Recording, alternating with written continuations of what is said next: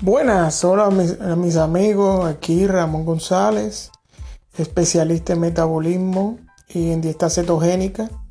Eh, muchos de los oyentes de este, de, este, de este audio que me siguen continuamente, todos los posts que, que pongo, eh, me han preguntado cómo puedo mejorar nuestro sistema inmune eh, en esta pandemia.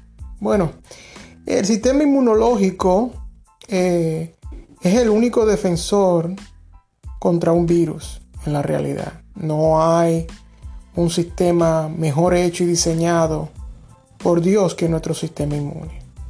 El ser humano continuamente está con su forma arbitraria e indiscriminada de alimentación, constantemente está agrediéndolo e interfiriendo con su funcionamiento.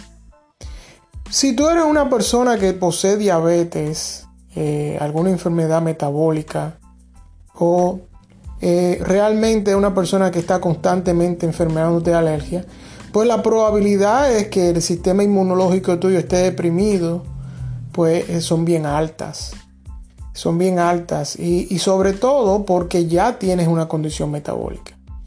Aquellas personas que tienen hígado graso o resistencia a la insulina, también tiene una predisposición metabólica y un sistema inmune deprimido.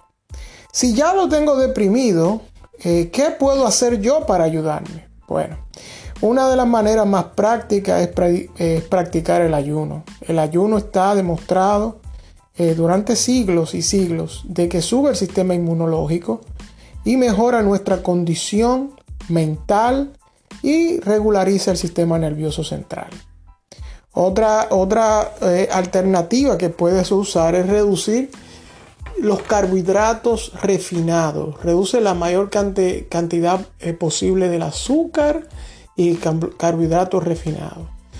El norteamericano en, general, eh, yo me incluiría hasta el latinoamericano, ingiere alrededor de 70 cucharadas de azúcar diaria. Eso es eh, equivalente a posiblemente 100 libras aproximadamente de azúcar al año.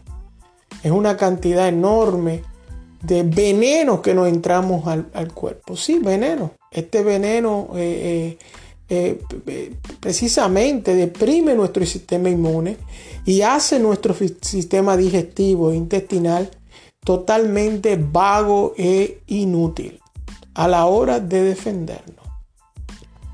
Otros consejos que podría darte es que si no tomas sol, al menos 10 minutitos diarios de sol para adquirir vitamina D, pues mira, suplementa vitamina D con vitamina K. Otra, otro consejo sería aumenta tu ingesta mínimo de vitamina C a 1000 miligramos y añade zinc, vitamina zinc.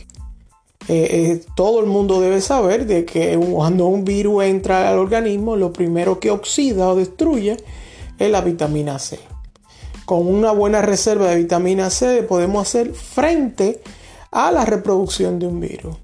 Recuérdate que los virus son sencillamente elementos parásitos y oportunistas que eh, toman la oportunidad de un sistema inmune deprimido. Eh, si tienes los triglicéridos altos, eh, tengo que informarte de que definitivamente si tus triglicéridos tienen más de mil miligramos por decilitro, tienes un sistema inmune deprimido y oso tiene un problema inflamatorio arterial. Lamentablemente, la única forma práctica de reducir los triglicéridos no es bebiendo pastilla, es reduciendo los carbohidratos refinados y las azúcares.